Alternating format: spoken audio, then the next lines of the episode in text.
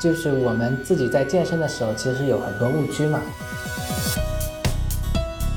嗯，呃，最主要的一些误区呢，比如说像有些人会大量的去出汗啊，认为出汗就是减肥，乃至于有些会来上课会穿一些暴汗服，或者啊，还有一些常见的裹着保鲜膜，那这些呢，其实他们就只是为了排水，出汗不代表就是减脂。那脂肪最终呢是通过我们的呼吸排出我们体外的，那减脂的过程中呢也会流汗。但流汗的多少不代表减脂的效果，只想着去增加这个出汗量，不去增加这个运动量，那这个就是最大的一个误区。第二个呢，就是减肥就要饿着，他们觉得饿他就能瘦，但是呢，一饿呢，它的代谢就会降低，那不利于我们的减脂。如果要减脂的话，就是要去控制我们的热量摄入，还有营养的一个搭配。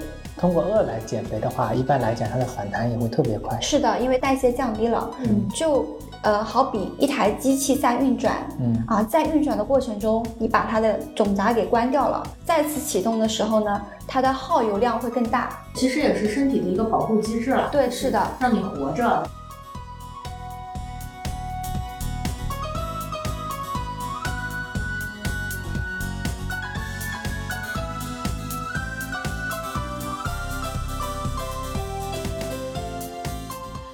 来到迪魔王电台 d e m o 让有意义的事情有意思。我是电台的主理人，同时也是慢慢从健身误区走到正确的锻炼饮食观念十余年的五花肉。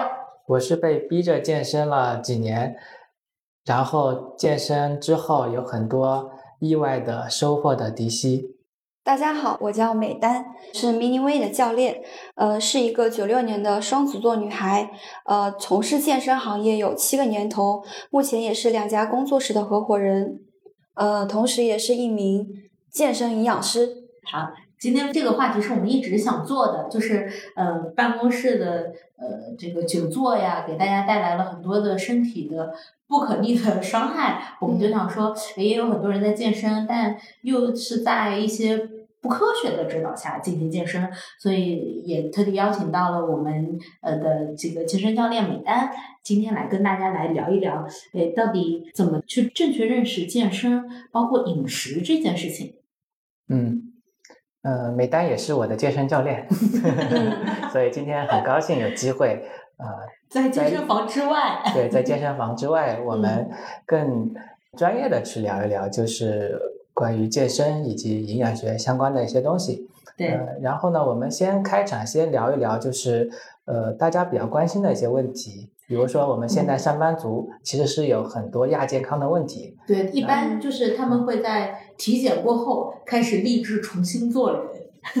就是呃，今天我们的主要目的倒不是说给大家特别专业的变成一个呃会健身的人，而是我们到底平时的生活和工作中，比如说我的坐姿的一些调整呀，我的饮食的一些注意呀，其实就可以大大提升我们的健康程度。希望能够大家听完这一期能有这样的收获，我们就很满意了。嗯嗯，那今天我们会分为两个部分来聊，一个就是呃。从这个运动的角度来看，就是我们来怎么改善我们的健康。第二个呢，就是我们美丹同时也是注册营养师嘛，所以就是从这个饮食的这个角度来谈一谈，我们到底去怎么吃东西，贴合我们的身体需求，去吃的更正确、更健康又美味。嗯嗯，好，那我们开始吧。嗯，好。其实我我自己久坐办公室嘛，就是经常跟同事都会约着去推拿呀什么的，就是这个脖子有时候感觉真的快断了，肩颈问题啊，肩颈问题，脖子快断了，然后什么腱鞘炎呀，啊什么什么呃各种歪呀，就是脊脊柱歪呀，然后各种骨盆歪呀什么的，这些这些职业病，呃，你其实你带了很多学员嘛，比较比较常见的和能够改善的一些建议。嗯，大多数的办公室久坐人群呢，都会有肩颈、腰椎这些问题，这些是普遍每个人身上都有的，多多少少轻重而已。那怎么去避免呢？首先是他的坐姿。那大多数的一个办公室人群，他的一个坐姿都是含胸驼背、头前引的一个姿态。那时间久了之后呢，自然而然就是会造成这样的一个肩颈问题。那最简单的就是去改善他们的一个坐姿习惯。对，然后呢，平时可以多去拉伸啊、放松啊。那最好的还是去加强力量训练。力量训练，嗯对，我我记得美丹经常提醒我说，嗯做的时候不要翘二郎腿。对，是的，嗯呃，翘二郎腿的话也是非常常见的一个啊、呃习惯性问题。嗯那翘二郎腿的话，会导致我们的假胯宽啊，嗯女性特别不喜欢自己的臀大、屁股大，对不对？嗯假胯宽还会导致什么呢？会导致我们的大腿外侧比较紧张，嗯啊，下肢也容易堆积脂肪。嗯对，那这些都是最常见的，还有一些比较不常见的呢，比如说啊、呃因为我们天天在空调房里面，嗯，那容易得空调病。这个呢，就是因为呃长期在室内，空气不流通。然后像一些啊、经常吹空调的话，你室内的温差会比较大，嗯这样会也会导致啊、感冒啊、发烧啊这种问题会经常性的出现。嗯。啊，对，还有一些就是嗯，像肠胃炎嗯啊，对，肠胃炎这些都是因为三餐不规律，因嗯为办公室人群他们的时间大多数都在办公，嗯他们一日三餐都是点外卖为主。嗯那外卖的话，首先高油、高盐、嗯高碳水都不嗯太健康，所以呢。尽量的话就是呃自己去做，如果没有调节的话，尽量选择清淡一点，嗯嗯，可以去改善。哎，其实刚刚提到你带过很多学员嘛，也做了很多年的专业健身教练。对，大家学员来报健身课的目的有在变化吗？这几年？呃，有嗯呃很大的一个提升就是女性嗯对于这个健身的意识提高了很多。嗯，之前都是以减脂的来为主，对现在呢，大多数啊想要提升整个人的体态，嗯增肌。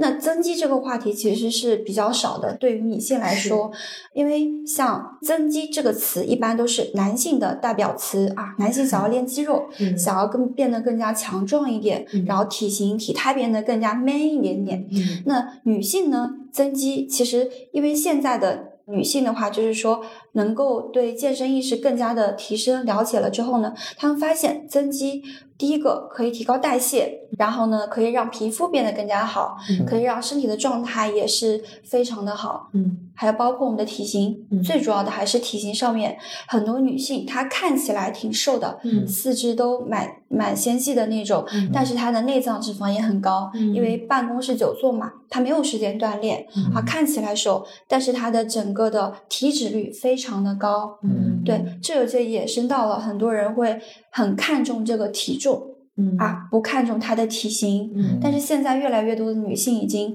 慢慢的开始改观，觉得体型体态更重要。嗯嗯，对，就还有一些审美的变化。嗯对是的也从以前的那种就喜欢瘦的那种对绝对审美，到现在欣赏肌肉的曲线的审美的变化。对，是的。嗯还有一点就是最主要的就是健身意识，嗯像以前他们不愿意把这个啊、金钱时间都投入在这个健身上面，嗯现在越来越多的人愿意把这个时间投入在上面。嗯，嗯，不投入在这儿就投入到医院了。啊 是的，预防大于治疗嘛。对对所以说对来健身房呢，呃，说的简单一点，有很多阿里，因为我们这边有很多阿里的会员，嗯他们每天都熬夜加班，他们经常会来说，我们是来续命的，因为强身健体也是他们最基础的一个保障嘛。对对对，其实我我之前也在其他的健身房练嘛，就最开始也是为了为了这个减脂，嗯嗯但是那会儿就是觉得我就大量做有氧，嗯然后我就呃节食或者怎么样，就最开始经历过这么一段，但嗯。到到 Minu Lean 之后，其实我每次是去减压的，嗯 就是就我比较适合我的就是重量力量训练，嗯，就是不是每个人也有自己比较偏向于的一些训练方式？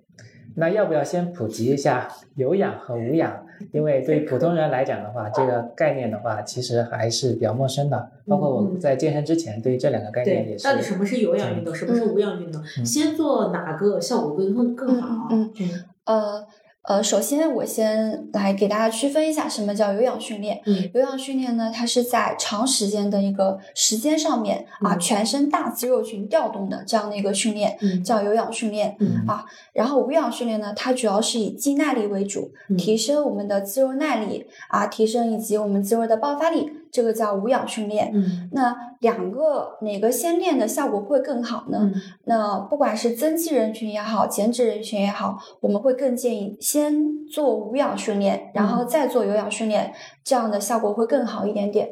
嗯，就无氧的话就是那种举铁，啊，对，就是撸铁啊，它可以更大程度的去消耗我们的这个卡路里。有氧的话就是跑步，对不管是嗯就是减脂跟增肌的，它的训练模式不一样。嗯嗯，打个比方，减脂的人他可能需要呃轻重量多次数，嗯以容量训练为主。嗯那增肌的人呢，他需要大重量啊，嗯去突破我们的肌肉的肌纤维，去从而达到一个增肌的效果。嗯对，哎，提到这个，我还想问，其实呃，还有关于空腹运动的讨论嘛？嗯，就这个到底是什么样的人比较适合这这种？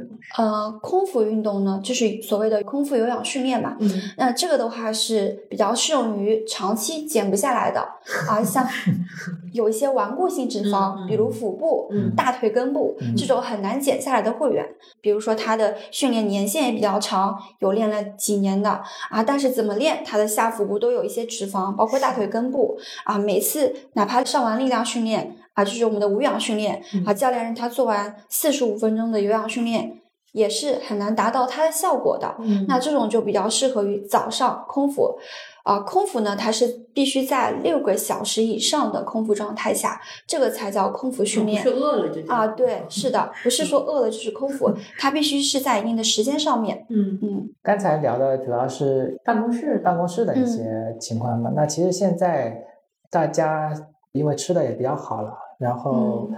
亚健康的健康，其实亚亚健康呀，慢性病呀，对亚健康慢性病啊，在呃年轻人里面就是其实都比较常见了，还有嗯很多的、呃以前的中老年病，其实也在往前提前到二十几岁的人身上，啊，甚至现在的小学生过度肥胖率都开始提升了。是的，对，所以就是这些情况，我们日常行为怎么能够帮助他去改善？呃，首先我先讲一下大多数女性身上可能会比较出现的，嗯比如说啊、因为亚健康。办公室人群啊、嗯长期熬夜加班，然后会导致内分泌失调，然后脱发哎，对，还有皮肤变差，嗯。那这些呢都是一些亚健康的表现，嗯。还有严重一点的像失眠，然后呢记忆力减退，嗯。还有像一些情绪比较焦虑，因为工作压力啊，对，嗯。呃，工作比较紧张，压力比较大，然后它就会导致比较焦虑，嗯。还有一些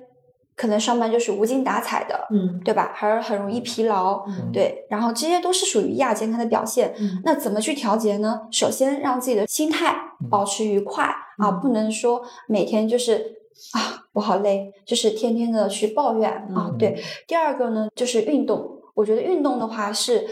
最简单、最直接可以去解决这些问题的，像我手上大多数的会员，他们通过一段时间的训练嗯啊，皮肤变好啦，嗯。然后呢，整个人的身体状态变好啦，嗯。嗯还有大多数会员运动完都会告诉我，我感觉我的心情变好了。是啊，因为运动可以释放我们的多巴胺，对，所以让我们的身体保持非常的愉快，嗯。对，所以运动是最直接、最有效的嗯。啊，对，解决这个由内而外的对，是的，解决这个亚健康的问题。嗯，刚才聊的主要是女性的一些问题嘛怎么这。位男性作为男性的话，其实我们最关注的就是我们这个肚子上的这个肉啊，就越来越中中年的啤酒肚，对对对，啊肚子会越来越大，对就感觉健身也挡不住这个趋势了，已经。那首先你要知道这个是什么原因造成的，嗯。啊，现在的人吃完了就做啊，然后回到家里就躺，对不对？运动的时间可以说是少之又少，嗯能坐电梯就不走楼梯，对吧？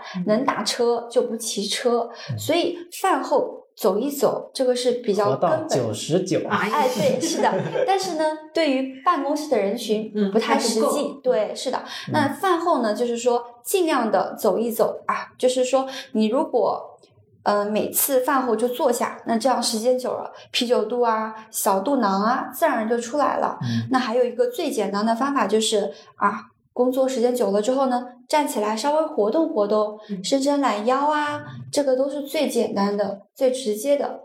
现在其实也有越来越多的，比如说程序员他买那种站立式办公的桌子和、啊和那个那桌上桌嘛，设备嘛，嗯，嗯还有最简单的一个方法就是多喝水啊啊，多喝水的话可以增加你起来走动的次数，哦，所以是这样，对，而且多喝水的好处有很多，嗯可以提高我们的代谢。嗯那提高代谢之后呢，我们的小肚呢，自然而然就可以消失。那最主要的还是要锻炼。那锻炼的话，它可以干嘛？锻炼可以增加肌肉量，然后呢，多去加强腹部的训练，或者说多去提高我们的心肺功能。嗯，这样也可以去呃，就是有效的减到我们的腹部脂肪。嗯嗯哎提到这个，其实想提一个很常见的误区，嗯就是说局部减脂这个事情。嗯，局部减脂的话是嗯不存在的，但是你要看哪个层面来讲。嗯嗯，用专业的角度来讲，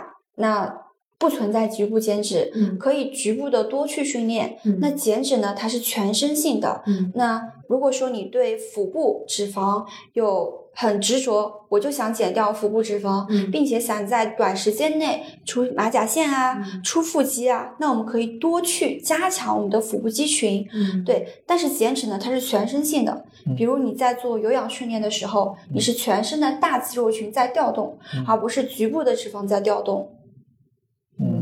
刚才也聊到一些错误的健身的观念嘛，嗯那我们也可以从这个角度切入我们第一部分，聊一聊从运动的角度，我们怎么样子去改善我们的健康。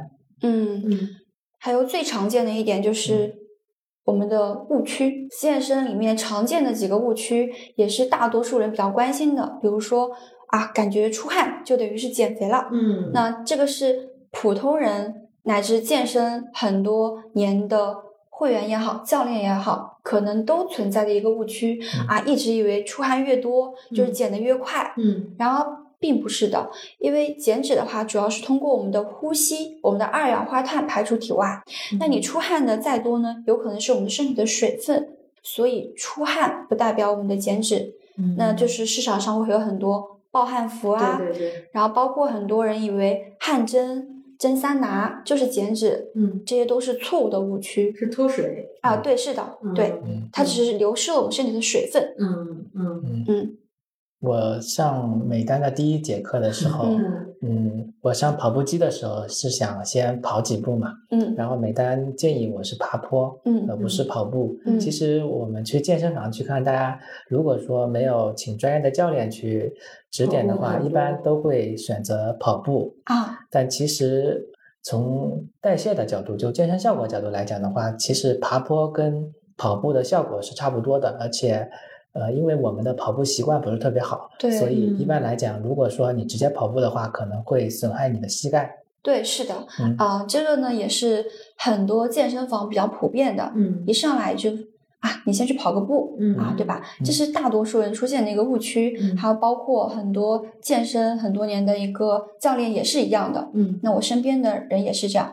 那我讲一讲为什么，就是我们爬坡会更嗯好一点点。嗯首先，大多数人的一个运动习惯，跑步习惯，就是我们的所谓的跑步姿势嗯啊，这个很重要。嗯还有延伸到一点啊，就是大多数人的一个体态问题。嗯啊，比如高低肩，比如含胸驼背，比如膝超伸。嗯那你想着在这样的体态下面再去跑步，它本身体态就不好了。嗯然后在跑步的过程中，我们还会晃动，嗯那会加剧它的体态的变化。嗯所以相对来说，爬坡就更加稳定，而且不容易受伤。对，嗯爬坡就是把那个跑步机啊坡度往上调，对是的然后速度慢一点，直接哎在上面走路，就像爬山一样。对，是的。嗯而且膝关节主要是更加稳定，因为我自己本身是一个七年的长跑运动员，嗯所以我太了解就是膝关节这个磨损的这个痛苦了。那我们再回到这个话题，就是爬坡的好处啊。嗯第一个呢比较稳定，嗯那相对来更加安全。第二个，它的消耗呢不比跑步要差。嗯第三个的话，就是很多人跑步的时候呢会干嘛？分散注意力。那嗯相对来说，我摔我摔过，对，是的，嗯很多人会分散注意力，那相对来爬坡就更加安全一点点。所以，不管是呃健身很多年的呃健身中级高手，或者说健身小白，我都会建议他去爬坡、嗯啊。然后爬坡的话，它也可以拿来是作为热身训练，也可以是作为我们的训练后的有氧训练，嗯都可以达到这样热身以及呃减脂的效果。嗯其实还还有一些比较常见的观念，就是说我今天吃太多了，然后啊我我这个明天就不吃，然后疯狂的做有氧，啊，就是这种这种状态你怎么建议？就比如说我今天吃多了，我应该怎么办？OK，呃，首先呢，这个是 对，这个也是我很多会员嗯经常会出现的。嗯比如说今天我们聚餐啦，嗯团队对不对？好，教练，我今天吃了很多，对，但他是一个减脂的会员。嗯那这种情况下分两种，嗯第一种呢，第二天当然是要少吃一点，嗯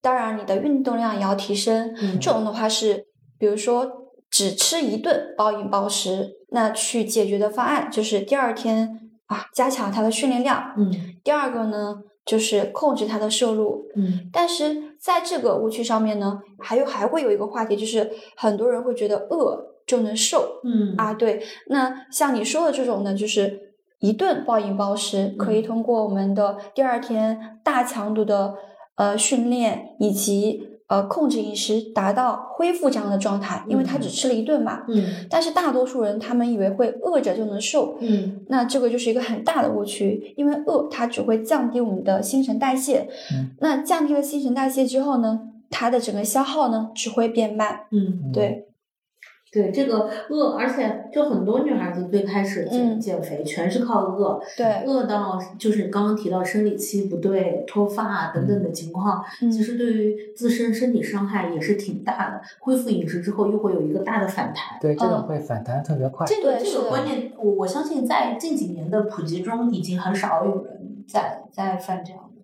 错。其实嗯我健身之后给我带来最大观念的转变嗯就是，我们健身一般来讲都是撸铁嘛，就是举各种力量的训练。嗯对其实力量训练的话是增加自己的肌肉的含量，嗯然后肌肉的含量增加之后呢，你的代谢提高之后，你的这个脂肪的消耗自然而然就会更大。对，是的，就你有那个空余呃那个 gap，就是那两个的差。对对对，这个是我自己就是在健身之前和健身之后最大的一个观念上的一个变化。是的，嗯嗯，所以就是我们刚才也聊到，就是其实每一个学员他健身的目的是不一样的。对我刚刚嗯正好正好想接这个，其实嗯他健身下来跟我健身下来，我们俩获得的东西是不一样的。嗯我其实，在 Mini Win 健身带给我最大的应该是快乐。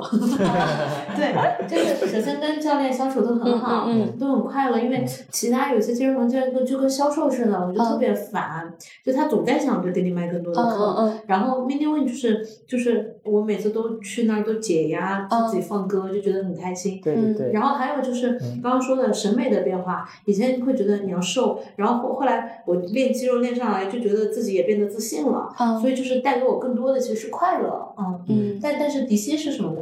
嗯，我觉得你的情况会比较特殊吧，去健身房去寻找快乐。对，我我的情况其实是比较典型的，就是也是一个我觉得大多数人的一个对于健身的误区，他们会觉得呃我挺瘦的，我不需要减肥，所以我不嗯不用去健身。对像像我也是被逼着去，健身嘛因为我嗯。我其实是一个比较瘦的人。嗯，而且吃不早期吃不胖，对对，现在也是吃胖了啊，就早期是基本上吃不胖的，嗯所以嗯。一般健身房向我推销广告的话，我都会拒绝。我觉嗯得嗯。我再瘦下去也不好看嘛，所以我觉得我就没有必要去健身。但是嗯真正健身之后，对我的一些呃观念上的转变，以嗯及健身真正带给你的一些东西，其实是有很多意外的收获的。什么意外的收获呢？你就聊你自己嘛，什么意外的收获？呃，比如体态体型有没有改变 或者说肌耐力上的，或者说心态上面的，呃，其实是，嗯那举一个小例子吧，就是挺挺怎么说呢，挺特殊的一个例子，就是嗯我在健身之前，我打篮球的时候是投三分球是扔不到的，啊，臂力不够，臂力不够，啊对臂力不够。然后健身完之后呢，我现在打篮球基本上只会在三分线外投篮了，力量大了对，力量变大了，而且嗯老跑进去容易受伤嘛。啊，对，所以这个是一个意外的收获，就是增肌。嗯其实像我可能说之前觉得自己不胖，嗯但是呢，那个是因为比较年轻的时候，可能嗯新陈代谢也是比较好的。嗯嗯，然后现在其实随着年纪的增大，是越来越感受到有一些脂肪是越来越挡不住的。而且其实现在大家换城市也比较普遍，嗯每个城市有固定的饮食，比如说他原来温州可能吃海鲜比较多，嗯那就其实还好。但是到到了呃，比如说工作之后吃外卖吃这些，其实饮食本身的变化就给他的给这个呃他原本没注意到的一些。嗯对，其实我的饮食习惯在健身之后改变是最大的。嗯呃，但这个呢，我们可能会放到第二部分去第二部分对对去聊。就嗯呃，其实刚其实健身本身的话，对于我自己的运动习惯的改变其实是蛮大的。比如说，我现在上班的时候，如果说天气好的时候，我会更倾向于去骑车。我会觉得，哎，这个礼拜我的有氧的量好像还不够，啊所以我会优先去骑车。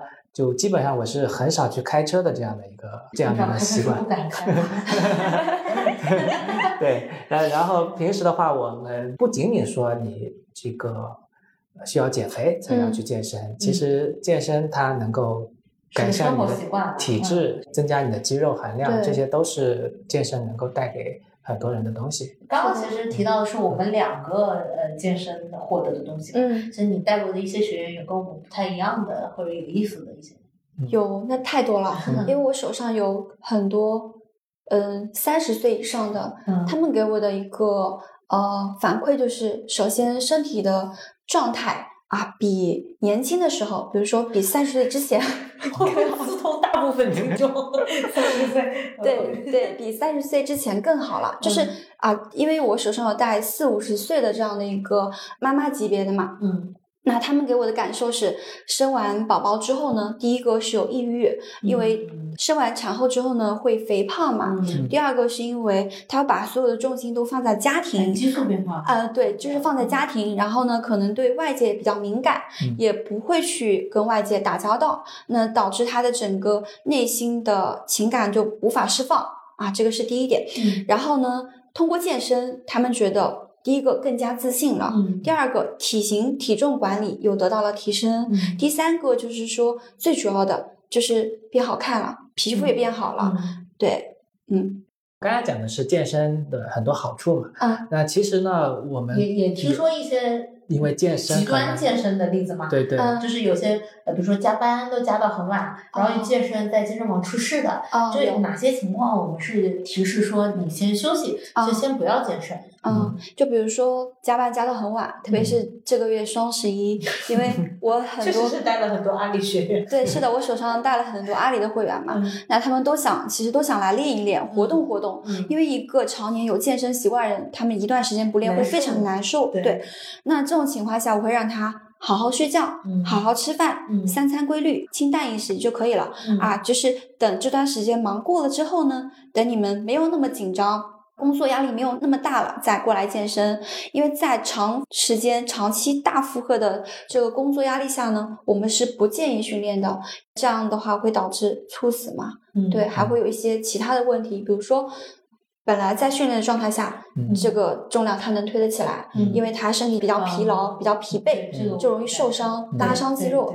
那这种情况下呢，他如果想锻炼怎么办？嗯可以，比如说慢慢的爬坡，嗯。适当的出一点汗，但训练强度不要太大。嗯。再或者说听一些舒缓的音乐，对，让自己的身体放轻松。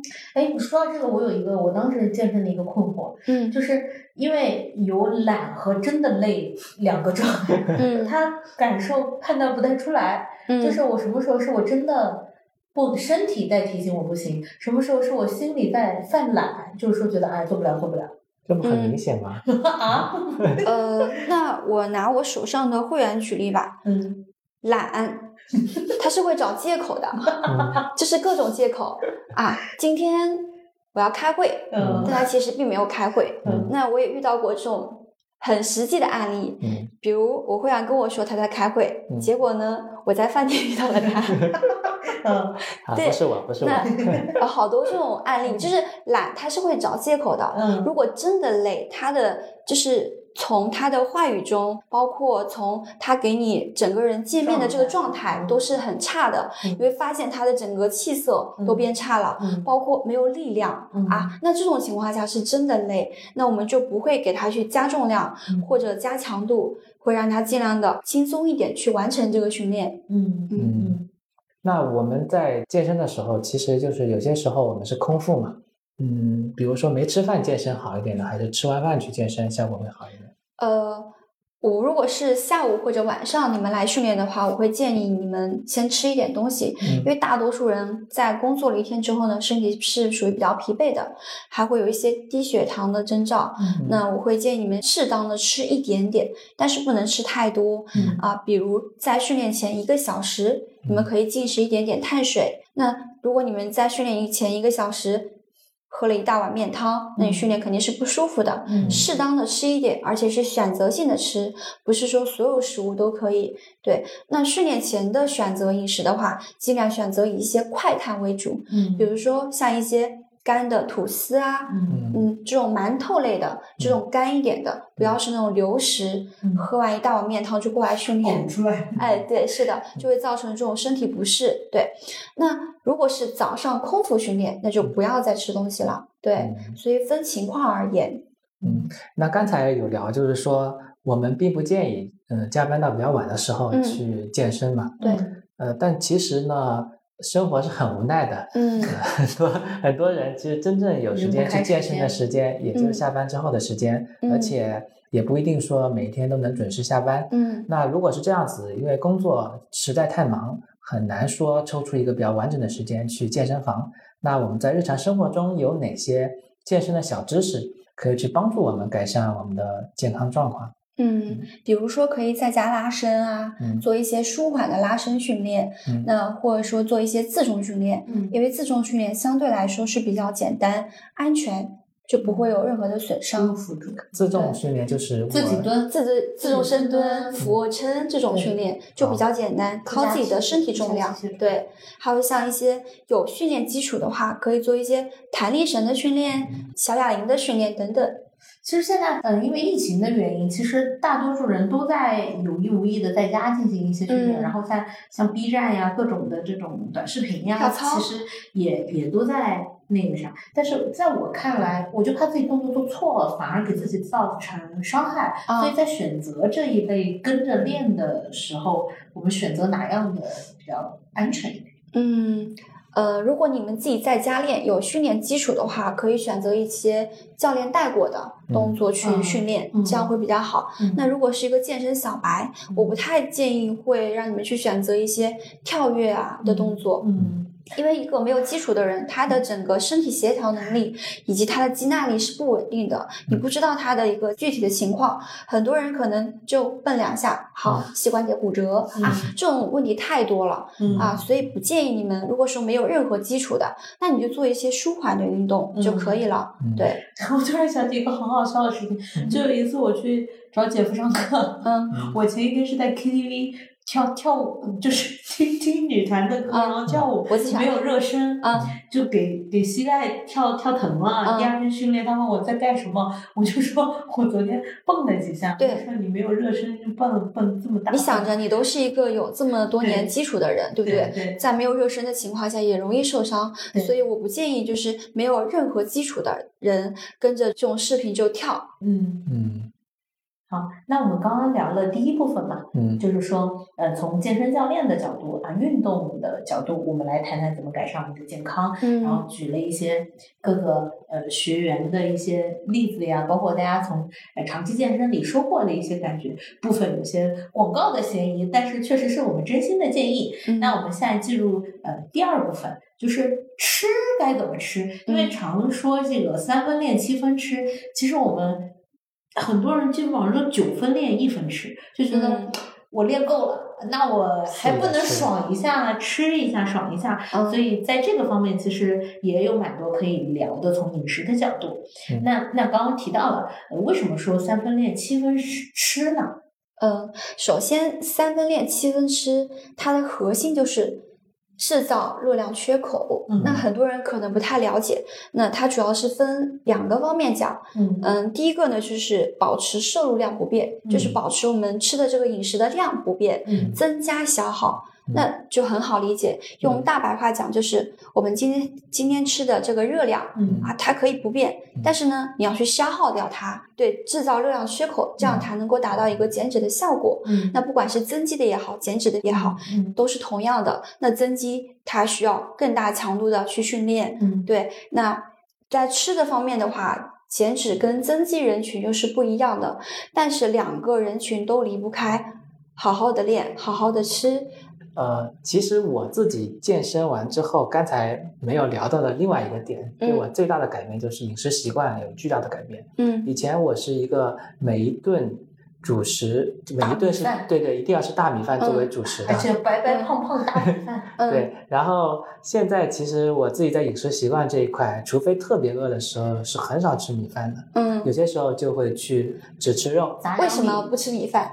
就完全没有食欲了。就哦，第一个是没有食欲，第二个米饭是属于碳水化合物嘛，就嗯是它吃完之后不长肌肉，然后呢就会容易变成脂肪堆积有个误区啊。要说吗？要要要，这这很好的。好，嗯就是呃，米饭它虽然是快碳，嗯但不是说吃完它不长肌肉。对，是的，就是增肌人群它是需要摄入米饭的。嗯米饭它是属于我们的快碳，快碳就是快速被人体吸收。嗯那对于增肌人群，嗯，米饭是一个非常好增肌的碳水，也是优质碳水。我怪不得我肌肉练这么久一直长不上去。但是我跟你讲一下，为什么就是会让你少吃米饭啊？嗯因为你想减掉你的肚子。对对那像你来说的话，可以更好的去选择什么碳水呢？慢碳。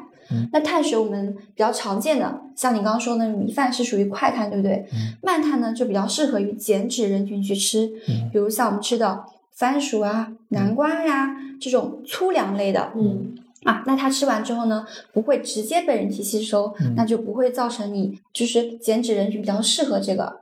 还有一个呢叫脏碳水，就是糖油混合物、嗯啊。那这个呢，一般很多人都比较喜欢吃。快乐无边，对，是的，嗯啊、它一般是属于什么呢？蛋糕、嗯油条、嗯手抓饼、蛋挞、披萨、炸鸡，就是这种啊，吃完之后会让人非常快乐的东西。嗯它一般都是高糖、高脂加大量的深加工组合而成。这种糖油混合物呢，嗯不管是增肌人群也好，减脂人群也好，嗯尽量的避免少吃啊。减脂人群就不要吃了。嗯对，那增肌人群刚刚说到一个米饭，对不对？嗯可以吃，它是属于优质碳水，还有馒头，嗯还有面包，嗯这些都是属于高碳水，嗯增肌人群可以吃。嗯对，然后还有一点，这个是属于碳水。嗯那我们呃减脂也好，增肌也好，我们每一餐要有蛋白质，嗯要有碳水，嗯要有维生素，嗯对吧？那为什么很多人会说啊，我要多吃点蛋白质呢？嗯啊，要少吃碳水呢？嗯首先，蛋白质它的饱腹感非常的强，嗯而且，嗯，它有就是像你们前一天如果进行了大量的深蹲，教练会说及时补充蛋白质，就是为了修复我们的肌肉，让我们的力量有所提升，去恢复我们的肌耐力。还有呢，是减少我们肌肉的流失，嗯保持我们的一个体脂率、嗯肌肉量。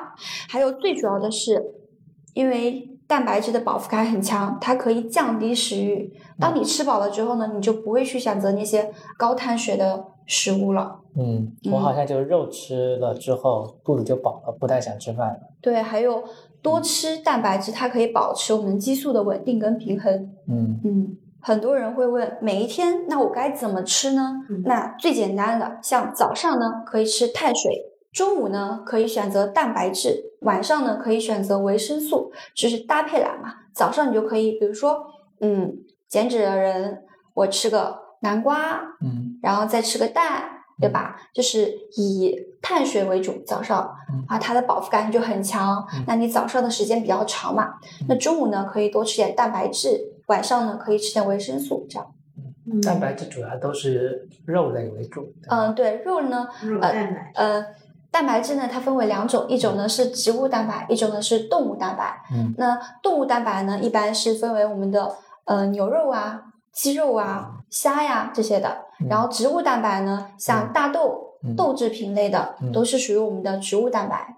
嗯嗯嗯，好像有一种说法是牛肉的营养含量是比鸡肉更高，鸡肉比猪肉也会更高，是不是有这样的一个蛋白质的就动物蛋白的鄙视链？嗯，那每一种食物都有它的蛋白质。那对于不管是新手也好，增肌人群也好，各个方面我会从第一个是从它的性价比，第二个是从食物的脂肪。那相对来说，像牛肉，它的蛋白质含量确实要比呃鸡胸肉高，嗯。但是它的同样脂肪含量也会比鸡胸肉高对，而且它的价格也比较昂贵，所以我们经常会推荐会员啊，你可以多吃鸡胸肉啊，吃鸡蛋，因为它们的蛋蛋白质含量同样也很高，嗯而且它们的脂肪含量很低。哎，那什么样的人开始吃蛋白粉呢？其实这个也是健身的很多人会。嗯，那有一些人他可能，比如说我不喜欢吃鸡蛋，嗯，早上大多数的健身人群我们会，因为鸡蛋比较方便携带嘛，嗯所以会让他吃鸡蛋。好，我不喜欢吃鸡蛋，那怎么办呢？那他可以通过蛋白粉这种快速来补充。还有像一些增肌人群，他每天的摄入蛋白量不够，比嗯如说我真的吃不下了，嗯那怎么办？那蛋白粉就是一个最简单补充蛋白质的来源。嗯，嗯刚才聊的是碳水化合物，还有蛋白质，嗯还有另外一个很重要的一个营养素就是维生素。对对维生素的话，我自己有了解，一方面是通过一些蔬菜，对，嗯，还有就是水果，是的。这两个嗯有什么区别吗？通过蔬菜和水果去补充，呃，那水果跟蔬菜呢，它们有很多不一样的点，比如说水果它有果糖，嗯对吧？维生素呢，像我们吃的蔬菜呢，它里面有各种的维生素复合。像微量元素都是水果里面没有的，嗯所以它们两个虽然都是补充维生素，但是我会尽量的建议我的会员搭配去吃、嗯啊，比如说早上的时候可以吃点水果、嗯啊，我不会早上让你们吃蔬菜，嗯，对早上可以吃点水果。嗯那水果呢，它的选择也是属于低糖为主，不管是增肌人群也好，减脂人群也好，嗯。这个就涉及到一个叫升糖指数。嗯。对，那我们会尽量建议会员去吃一些，比如说低脂的水果、嗯。低升糖水果，比如像小番茄呀，嗯。吃一些蓝莓呀，嗯。这些都是属于低脂、低升糖的水果、嗯。啊。那中午和晚上呢，我们可以搭配啊蔬菜，嗯。这样搭配起来吃就会比较好。嗯就蔬菜还有个问题，就是一一定的温度的烹饪会让它营养素流失。啊，会的，嗯，对所以所以你一般怎么做蔬菜？生菜，我，呃，对，就是也不是说所有蔬菜都是生着吃就是好的，嗯一般蔬菜的话七分熟就可以了。嗯那很多人很难把控这个度，嗯但是你们会发现，你们去西餐厅吃，嗯那个西兰花都是生的，感觉半生不熟的感觉。嗯对，那所有的蔬菜呢，都是在这样的状态下七八分熟是最好的。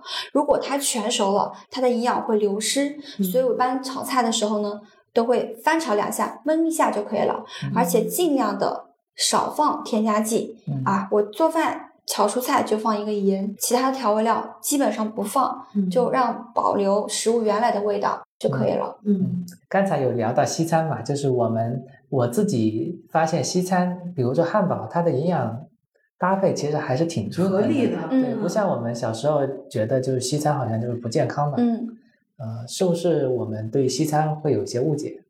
呃，首先西餐看你怎么吃，像正常的牛排，嗯。非常的健康，嗯。一份牛排，然后它可能会放一点，比如说番茄呀，一点点芦笋，可以的，非常好，可以吃。嗯。还但是像正常人，他们对汉堡这个有偏见，是因为什么呢？像肯德基嗯啊，这种炸鸡汉堡，嗯外面裹了一层油脆，然后又是油炸的糖油混合物，那这种就不能吃了。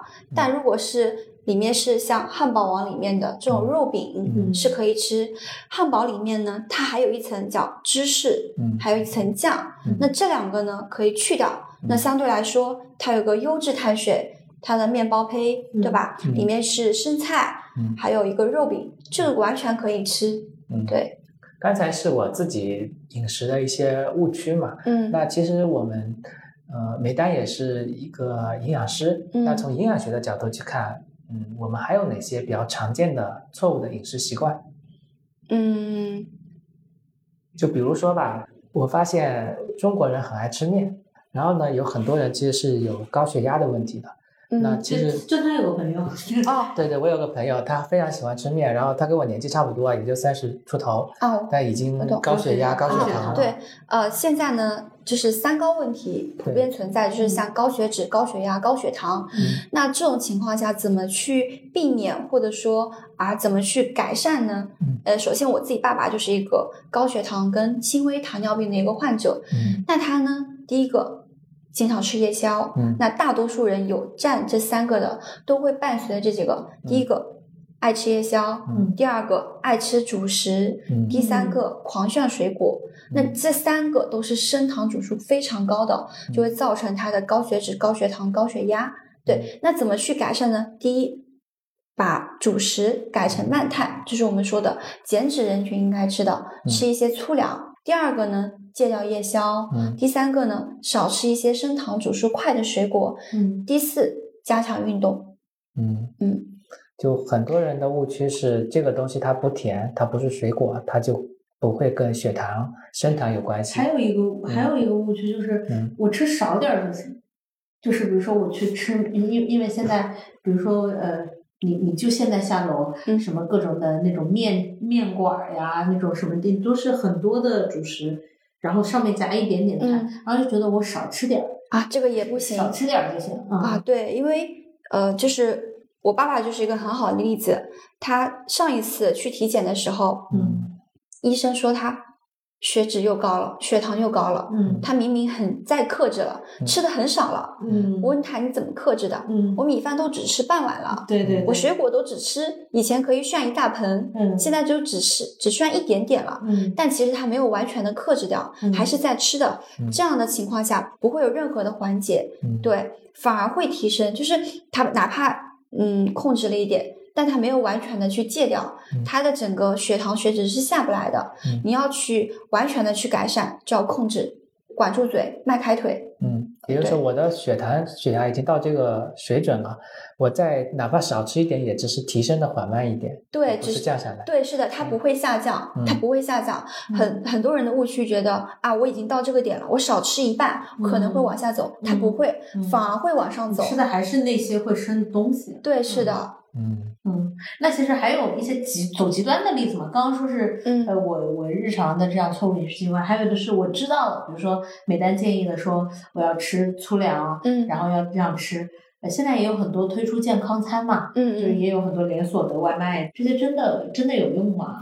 呃，健身餐呢，它适合大众人群嗯啊，对，就是简单的举个例子，像一个办公室的。啊，长期久坐办公室的人群，他天天吃高油的、高盐、高油的外卖，嗯他突然间选择了这个食物，嗯相对来说更加健康了一点。是，但对于长期健身的人来选择，嗯不管是从他的蛋白质的多少的量来取择，它都是不够的。嗯因为一份健身餐外面在卖的健身餐，它会考虑成本问题，嗯它的蛋白质含量是非常少的，嗯，完全不适合健身人群。大半碗生菜铺在下面。是的，就是价格上面它会压得非常的低，嗯，那它的蛋白质特别的少，碳水非常的多，是，所以很多人是减脂的，但吃了这个健身餐，好一斤没瘦，反而还胖了。对对对对，它打着健身餐的名号，但它里面的食材的选择，还有它的呃成分表的选择，跟你的要减脂的需求是不一样的。嗯所以这种情况下，我会建议自己去啊搭配。如果没有时间做，可以用简单一点的方式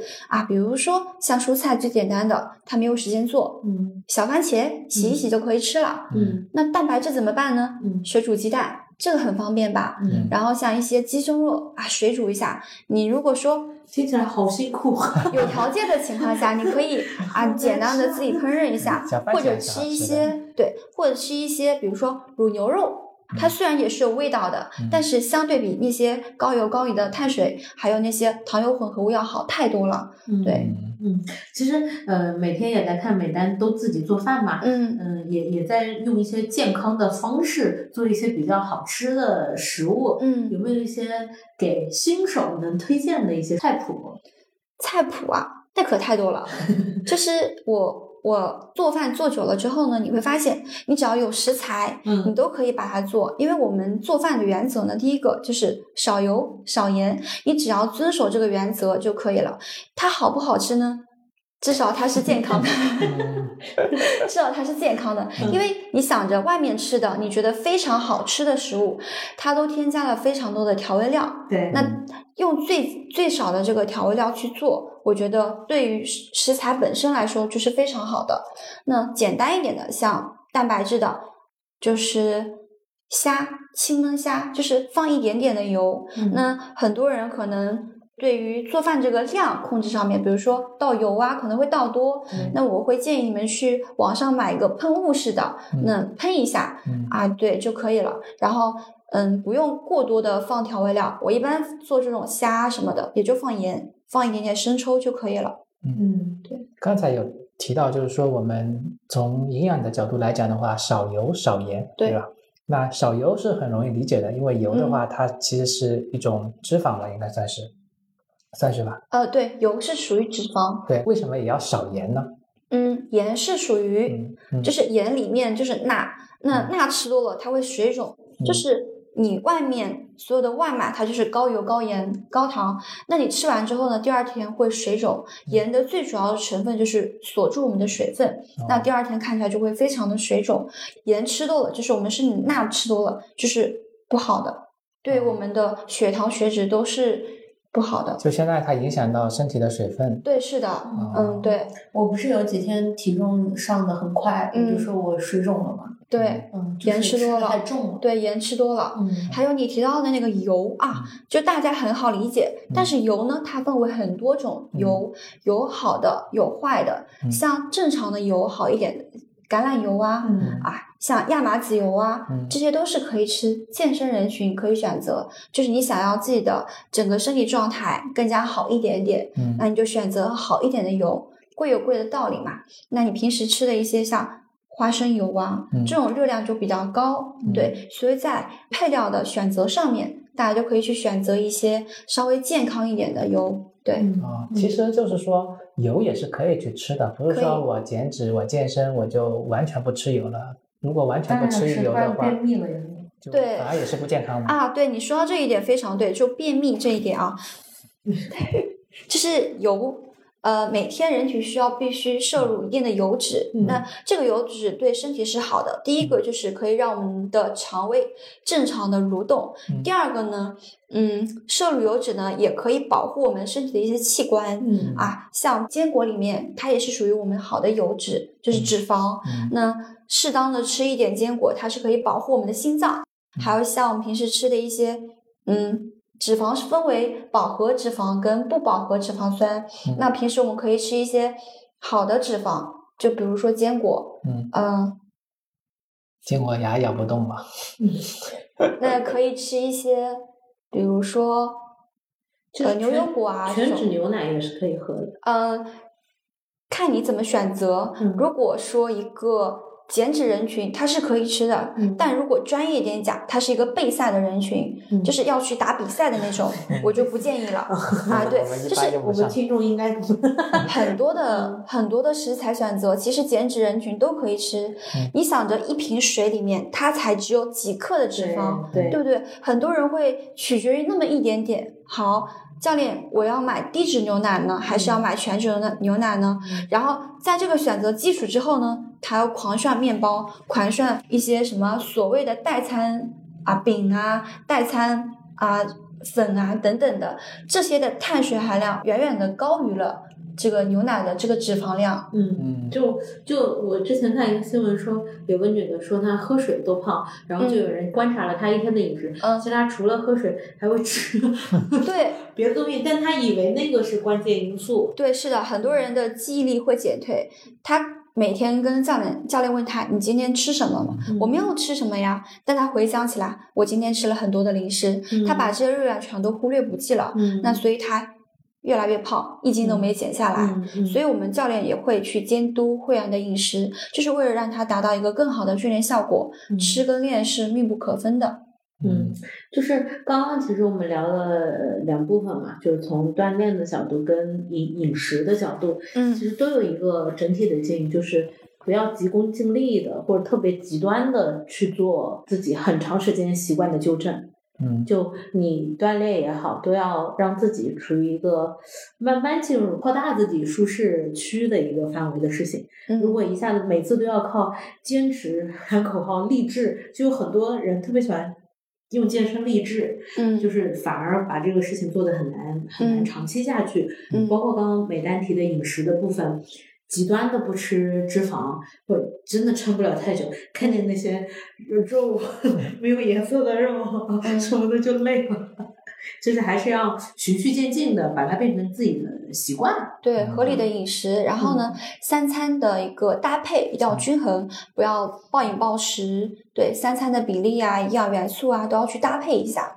我我其实有一个比较大的心理变化，在我看了一些饮食的书之后，嗯就是呃，因为人体就每个人需要摄入的各种营养素其实有些不同，嗯然后你也天生的会有自己的体型，就是比较健康的一个体重，嗯，对每个人也不一样。对，然后呢，我我之前就会觉得啊，一百斤以内才才是呃好看，嗯但是呢，我发现我在健康的饮食和锻炼之下维持的那个体重，可能是更适合我的一个健康的状态。嗯所嗯以就是大家也可以说不要去统一一个健康的标准，就是说我多少多少斤，多少多少身高多少斤才，是一，个不要有体重焦虑。就是呃，你你合理的健康的饮食，加上你合理的锻炼，自己处于一个嗯健康的状态，对才是最重要的。对，还有一点就是，大多数的会员在健身初期对于体重是非常的看重的。嗯那健身一段时间之后呢，他们养成了很好的嗯饮食结构、嗯训练习惯，嗯并且身体状态慢慢调整了之后呢，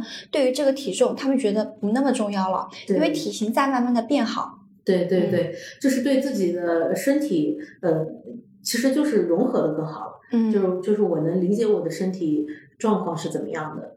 嗯嗯，好，我们今天的问题嗯，我大概们今天就问完对，美丹还有要补充的吗有？没有要补充的，或者送给大家的一些锦囊妙计？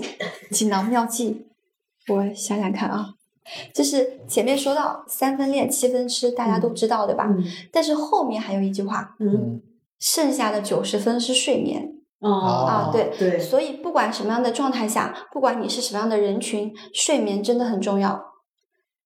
好的睡眠可以治百病，对，是的，对。古人说的呀。所以还有就是最主要的一点就是提高代谢。嗯很多人就是不管是增肌也好，减脂也好，最主要的关键就是要提高代谢。那怎么去提高代谢呢？第一个就是多喝水，嗯嗯每天人体正常的八杯水，还有睡眠，还有就是呃力量综合训练，提高我们的力量训练。所以熬夜的话，其实对于身体的健康的伤害是非常大的，而且是很难补回来的。对，最主要的一点就是合理饮食，不要暴饮暴食，嗯不要吃夜宵，对，三餐搭配均衡。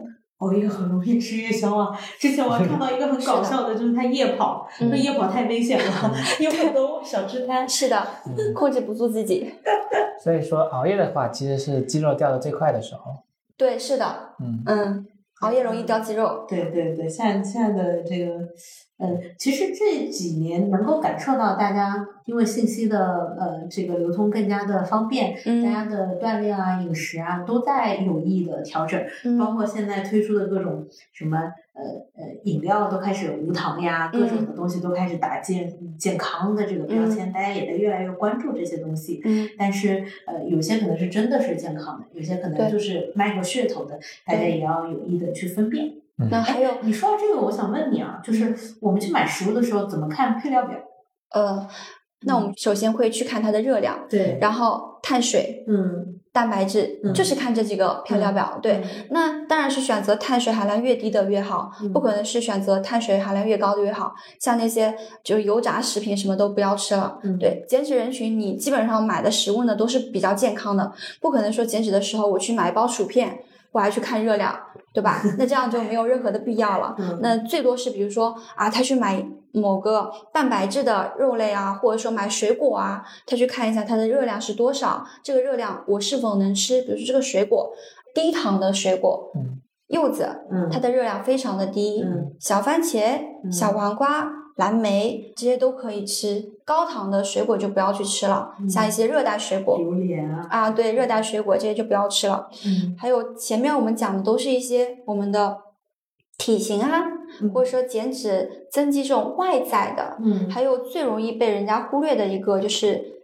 心理疾病，因为这种人群呢，基本上都是在办公室人群比较多，嗯抑郁症、嗯也是近几年比较火起来的一个词。嗯抑郁症，很多人以前都不敢说，因为很多人也不知道抑郁症的一个症状是什么。嗯那我身边呢有一个会员，他也是抑郁症的一个长达好几年的一个患者，我之前完全看不出来，嗯是会员自己告诉我，最近我又病重了，嗯然后他一直在吃药。嗯那我问他抑郁症是什么感受，他就告诉我他会很自闭，嗯但是每一次训练完之后呢，他就会好很多。嗯对，所以他常年健身，对，也是缓解抑郁症的这样的一个征兆，防止它加重吧。嗯对，所以他刚才也有提嘛，其实我们去健身房去锻炼的话，有一个教练，他不仅仅是可以去更好的指导我们的动作，对，还有心理开导。其实还是一个聊天、沟通的过程，是的这个也是挺重要的。就是其实嗯，呃，我之前也换过很多个教练，嗯我还是比较难搞的一个学员。但嗯是 Jeff